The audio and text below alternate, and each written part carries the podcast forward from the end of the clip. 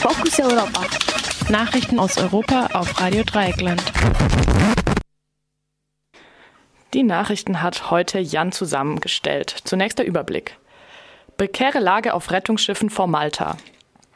US-Regierung verlangt von Türkei Sicherheitsgarantien für verbündete Kurden.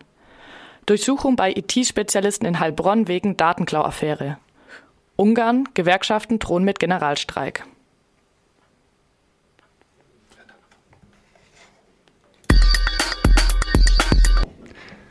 Auf zwei privaten Rettungsschiffen, denen Malta, Italien und Spanien das Anlegen verwehren, spitzt sich die Lage der geretteten Flüchtlinge und der Besatzungen immer mehr zu. An Bord des Schiffes Professor Albrecht Penck von der Organisation CI musste das Trink- und Brauchwasser rationiert werden. Es fehlen Matratzen und Wechselwäsche. Das Schiff hatte am 29. Dezember 17 Flüchtlinge in Seenot von der libyschen, vor der libyschen Küste gerettet. Von Bord des Schiffes Sea-Watch 3 meldete sich der Arzt Frank Dömer in einem kurzen Video. Nach seinen Worten wird die Situation an Bord täglich schwieriger. Die 32 Geretteten an Bord seien bereits traumatisiert und würden nun bei hohem Wellengang an Seekrankheit leiden. Dadurch, dass die Sea-Watch 3 nicht anlegen dürfe, würden auch weitere Rettungsfahrten verhindert. Nun gäbe es niemanden mehr, der Flüchtlingen in Seenot in den kritischen Gebiet helfen könne. Die deutsche Regierung ist zwar prinzipiell bereit, Flüchtlinge von den beiden Schiffen aufzunehmen, aber nur im Rahmen einer breiten europäischen Verteillösung. Nach bestätigten Medienberichten dringt der Sicherheitsberater der US-Regierung, John Bolton, auf Sicherheitsgarantien für die mit den USA verbündeten JPG-Miliz in Syrien. Die Türkei solle keine Militäroperation unternehmen, die sie nicht mit den USA abgestimmt hätten. Auch den von Präsident Donald Trump angekündigten raschen Abzug aus Syrien stellt Bolton in Frage. Es gäbe Ziele in Syrien, die die USA erreichen wollten und die den Abzug beeinflussen würden, meinte Bolton. Gemeint ist die Fortführung des Kampfes gegen die Terrororganisation Islamischer Staat, der noch immer im Gebiet im Euphrattal kontrolliert. Bolton wird am Dienstag und Mittwoch zu Gesprächen in Ankara erwartet. Ihn begleitet auch der Chef des amerikanischen Generalstabes General Dunford und der Sondergesandte für Syrien Jeffrey. Nach einem Bericht des Wall Street Journals hat auch die Türkei Schwierigkeiten, ihr Versprechen einzuhalten, anstelle der USA und der kurdischen Miliz YPG den IS in Syrien, Syrien zu bekämpfen. Angeblich sind die Forderungen der Türkei bezüglich logistischer Unterstützung und Luftangriffen so umfangreich, dass sie zu einer Ausweitung statt zu einer Beschränkung des US-Engagements in Syrien führen würden.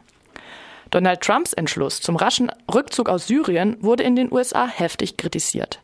Kritik kam auch aus Trumps eigener Regierung und Partei. Erdogans Sprecher Ibrahim Kalin kritisierte indessen die US-Regierung.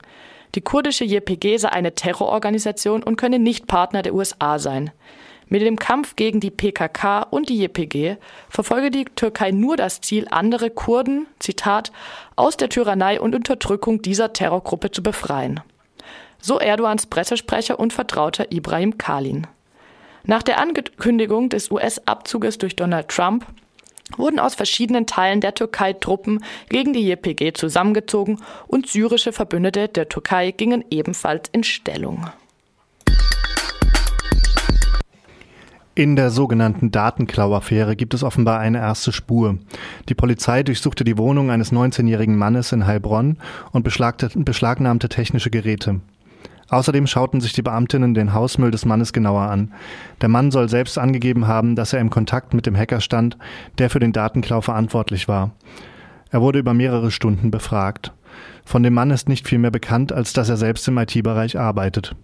Ein bisher unbekannter Hacker hatte persönliche Daten von zahlreichen Politikerinnen und anderen Prominenten über Twitter veröffentlicht. Betroffen sind alle im Bundestag vertretenen Parteien außer der AfD.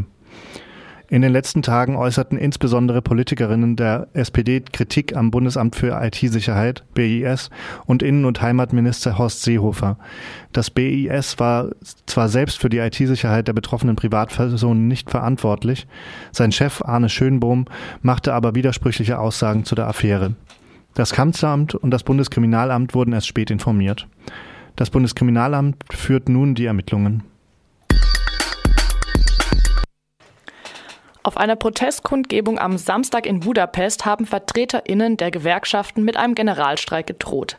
Sie fordern die Rücknahme eines Gesetzes zur Ausweitung von Überstunden, das das Parlament im Dezember beschlossen hat. Demnach können Arbeitgeber bis zu 400 Überstunden im Jahr verlangen, statt wie bisher lediglich 250.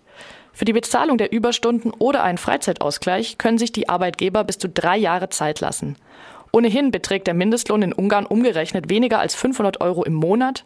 Die Regierung behauptet, die anhaltenden Proteste gegen das Überstundengesetz seien lediglich eine Kampagne des in den USA lebenden ungarischen Juden George Soros.